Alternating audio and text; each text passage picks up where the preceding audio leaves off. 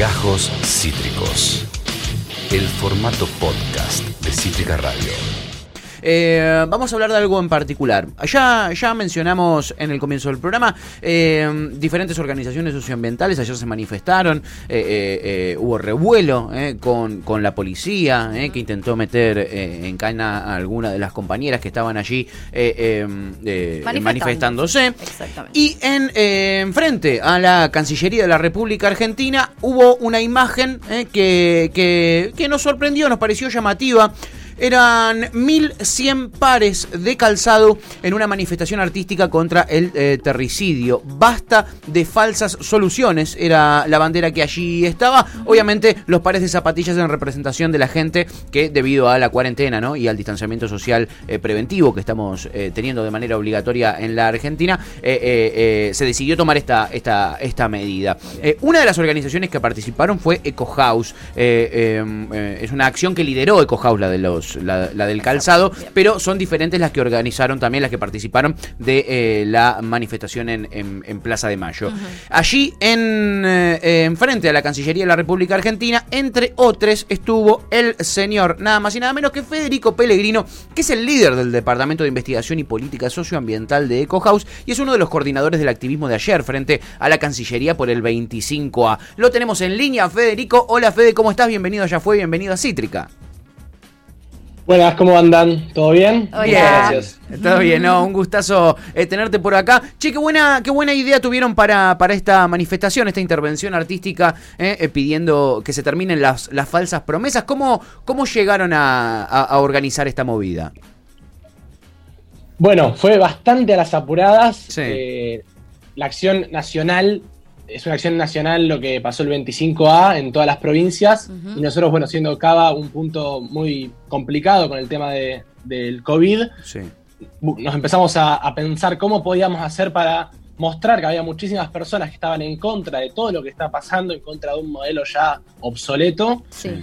Y nos encontramos con este desafío, bueno, no podemos movilizar a las personas, a la vez no nos queremos quedar solamente en lo, en lo digital, en, comentar, en hacer posteos bonitos, dijimos, bueno, a ver qué podemos hacer. Empezamos a buscar muchísimas ideas y se nos ocurrió esto. Eh, apareció esta tremenda idea y dijimos, bueno, si vamos a juntar zapatos, ¿por qué no además agregarle una pata social? Que es lo que tanto predicamos, el desarrollo sostenible, que tanto buscamos, implica lo económico, lo social y lo ambiental. Totalmente. Dijimos, bueno, hacemos una cosa, nos manifestamos en contra de todo lo que está pasando para proteger al ambiente, poner el ambiente sobre la mesa. A su vez tenemos una ramificación social, porque todos estos 1.100 pares van a ir destinados a distintos merenderos y comedores para, bueno, personas que están viviendo una situación tremenda actualmente. Sí, total. Y bueno, así surgió la, idea. En dos días recolectamos todos estos zapatos. Mira. Eh, por suerte, bueno, EcoHouse ya tiene como una estructura sólida por, ser una ONG. Y empezamos a poner distintos puntos de, recolección en todo Cava, en zona norte y en zona sur. Y bueno, estuvimos todo el fin de semana juntando calzados para esta tremenda movilización. y estamos muy contentos y contentas de, bueno, estas tremendas fotos que, se pueden ver. sí. Fede, recién mencionabas todo lo que está pasando, ¿no? En reclamo un poco de todo lo que está pasando. ¿Querés contar por si hay algún colgade escuchando ¿Qué es todo esto que está pasando justamente en el último tiempo? O, un poco de, lo que, de todo lo que está pasando? Buenísimo, sí, hay como muchísimas cosas que están pasando, así que vamos, un montón. Por partes. Primero, actualmente ahora Argentina está básicamente mitad de Argentina prendiéndose fuego, literalmente en llamas. Tenemos en Chaco, en Entre Ríos, en todo lo que es el delta del Paraná con los humedales. Tenemos también en Córdoba, que en los últimos días se pudo visibilizar muchísimo, por suerte. Y básicamente son consecuencias de un modelo tremendo, extractivista, que nos pone a la Argentina como exportadores de commodities, de eh, estos productos que generan destrozos en el ambiente. Cuando hablo de destrozos, hablo de 23 millones de hectáreas de soja cultivadas en nuestro país, de monocultivo. Tremendo. Cultivadas en lo que antes era un bosque nativo. Por ejemplo, en el noroeste argentino. Hoy tenemos, en los últimos 30 años, se han eh, desmontado 8 millones de hectáreas de bosque nativo. Tremendo. Somos el país décimo en el mundo en el desmonte. ¿Para qué? Bueno, para cultivar soja, para poner ganado y para exportar a los diferentes países eh, nuestras commodities. Eh, tremendo. Estamos hablando con Federico Pellegrino, es el líder del Departamento de Investigación y Política Socioambiental de Eco House. Estuvieron ayer realizando esta, esta eh, manifestación allí enfrente de Cancillería y también en, la Plaza de Mayo. Em, para, para explicarle a la audiencia que quizá no entiende tanto, ¿qué es lo que se quiere, qué es lo que quieren lograr las personas que inician estos incendios que hemos visto, bueno, tanto en los humedales de, de Entre Ríos, este, como ahora estamos viendo en Córdoba? ¿Con qué fin es que estas personas prenden fuego estos lugares? Bueno, el fin para ellos es limpiar, y hablo entre todas las comillas porque después vamos a ver lo que significa limpiar, todo el terreno para después cultivar un solo cultivo, que suele ser la soja transgénica, que se vende con un paquete agroecológico, agroecológico, de agricultura eh, tradicional, y eh, después poner ganado, para que queman todos los bosques, eh, para que crezca el pasto, y después van, van las vacas a comer de ahí. Esos son los, básicamente los dos motivos principales del desmonte y de los incendios en la, en, la Argentina. No son incendios ocasionales, no son incendios de, uy, alguien tiró un pucho y se prendió fuego todo Córdoba. No, no, no. Estos son intencionales. Hay más de 12.000 focos de incendio, por lo que no podemos decir, bueno, justo eh, alguien había un loco acampando y se le prendió fuego ahí. Claro, claramente no es una coincidencia. No, Fede, entre todos los reclamos ¿no? que, se están haciendo y entre todas las exigencias eh, que se le hacen al Estado para que esto, digamos, deje de suceder, una es la ley de humedales. ¿Querés contarnos un poco qué implica la ley de, humedades, de humedales? Sí, perfecto. La ley de humedales básicamente lo que es es una ley de presupuestos mínimos. Ya tenemos la ley de presupuestos mínimos de bosques nativos, de los bosques argentinos, perdón, y también eh, una ley de presupuestos mínimos de los glaciares, que en el 2008 fue vetada, pero después salieron en el 2010. Sí.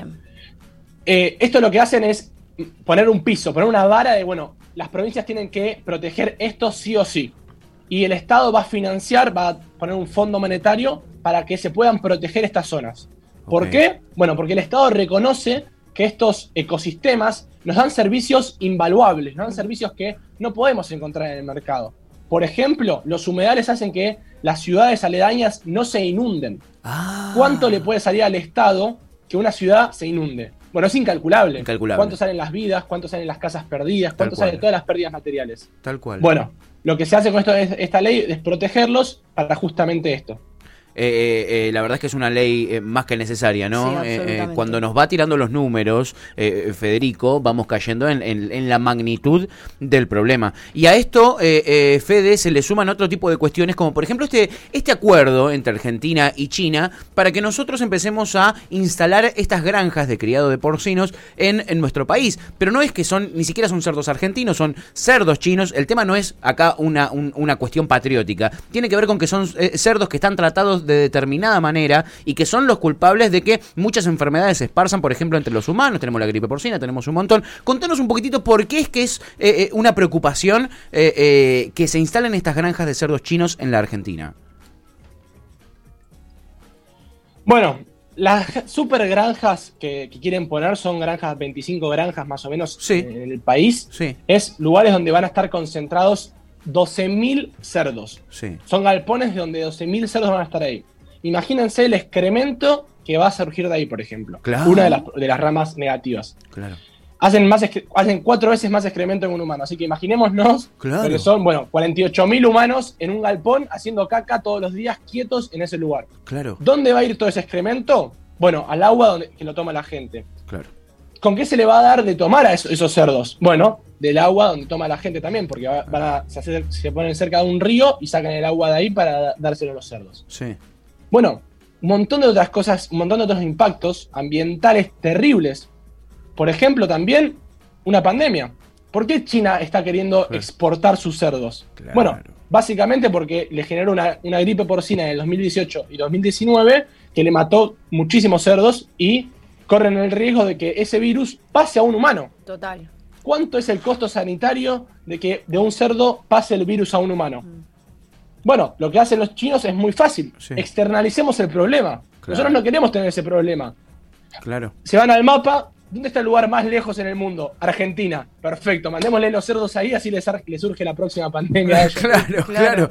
Eh, Fede, es algo parecido con lo que pasó con la soja, ¿no? Ellos tenían, eh, eh, la, soja sabemos que es un cultivo de, que, a los 10 años te deja la tierra inutilizable y tenés que estar otros 10 años más con la tierra sin uso para que vuelva a, ver si se puede recuperar los minerales para volver a plantar. ellos le generaba un problemón a, a, los agricultores chinos y finalmente países como el nuestro terminamos produciendo la soja que es para ellos. Es un problema similar es una modalidad que ya tienen eh, en China con este tipo de cuestiones, ¿no, Fede?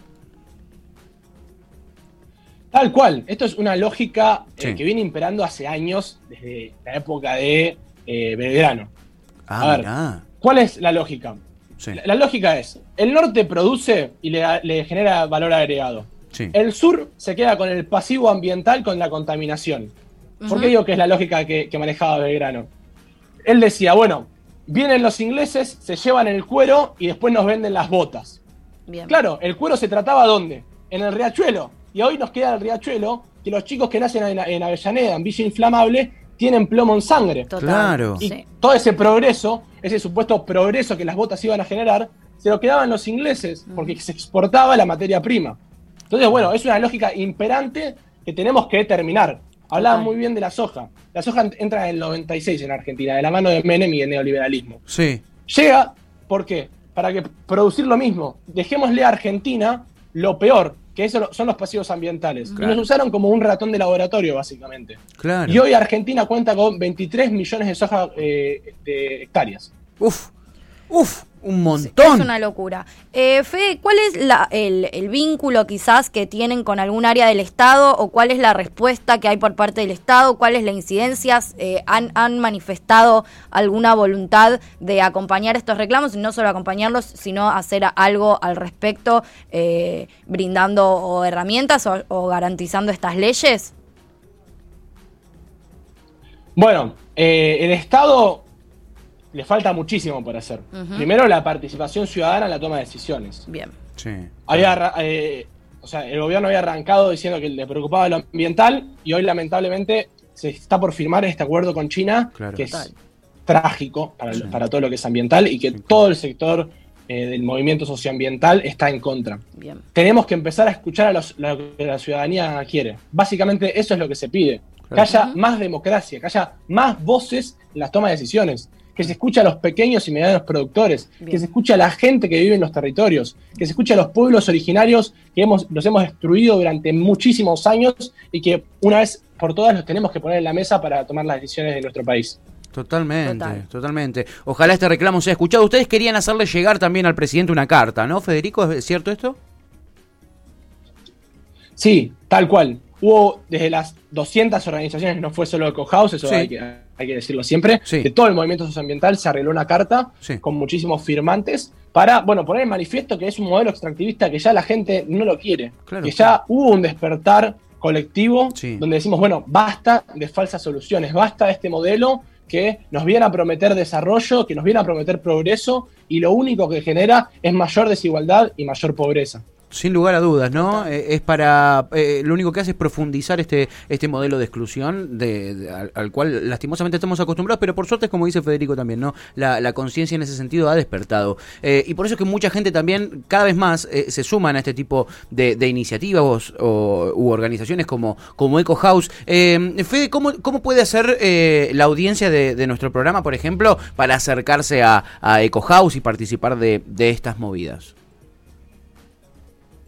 Bueno, nos pueden seguir en redes, eh, arroba eco.house en Instagram. Ahí van a encontrar muchísima información. Si no, también si se quieren sumar, pueden ir a info arroba ecohouse.org.ar. Y también ahí pueden mandar, bueno, quiero ser agente. Tenemos dos programas, el de agentes actuales, donde los y las voluntarias dejan 12 horas semanales para hacer el mundo un lugar mejor. Y también tenemos el, el programa de agentes eventuales para quien no puede destinar tanto tiempo a la causa y bueno, pero igualmente quiere aportar su granito de arena y lo vamos a estar contactando también en las diferentes actividades. Genial. Y también comparten ellos eh, ahí en las redes, ellos en las redes, un montón de información que es necesaria, pues falta información también. Hay como mucha ignorancia respecto al tema ambientalista, mucha negación y mucha ignorancia. Entonces está bueno también seguirles eh, en las redes. Para informarse. Para informarse, es clave. Totalmente. Em, Fede, te agradecemos muchísimo por tu tiempo. Sabe que, que, ahora que iniciamos este contacto te vamos a estar molestando seguido porque es un tema que a nosotros y a nuestra audiencia nos, nos preocupa y nos ocupa.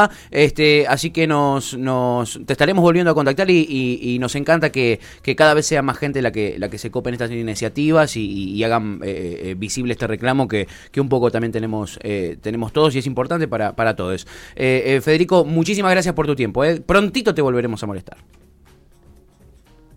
Buenísimo, muchísimas gracias, un abrazo enorme a todos y todas. Abrazo grande, abrazo grande. Federico Pellegrino ¿eh? es, el, es el líder del Departamento de Investigación y Política Socioambiental de EcoHouse. Lo clara que la tiene. No tiene, nosotros que lo estamos viendo por twitch.tv eh, barra cítrica radio o nuestra página web, vemos que no tiene un solo cuaderno y te tiraba los datos, te tiraba todo. Y no quiero, no quise preguntar cuántos años tiene, pues estoy repodrida de la juventud en este programa. Te vas a no quiero saber cuántos años tiene. Porque ¿Vos tenés esa información? No tengo esa información ni la quiero tener. No, no, no. Ni la quiero tener. Es, o sea, se, ve que es realmente muy joven y basta de juventud tan inteligente en este programa. Totalmente, totalmente. Bueno, Máximo, el fundador de Cohouse, que lo fundó hace más o menos 10 eh, años, tiene como, tiene 29, eh, pone, lo fundó cuando tenía 19, una, cosa, una locura. Una locura. ¿eh? Pero es un orgullo también tener este tipo de, de, jóvenes jóvenes y gente en, en, general, de la edad que tengan que se sumen a este tipo de movidas. Esto fue Gajos Cítricos. Encontrá los contenidos de Cítrica Radio en formato podcast en Spotify, YouTube o en nuestra página web.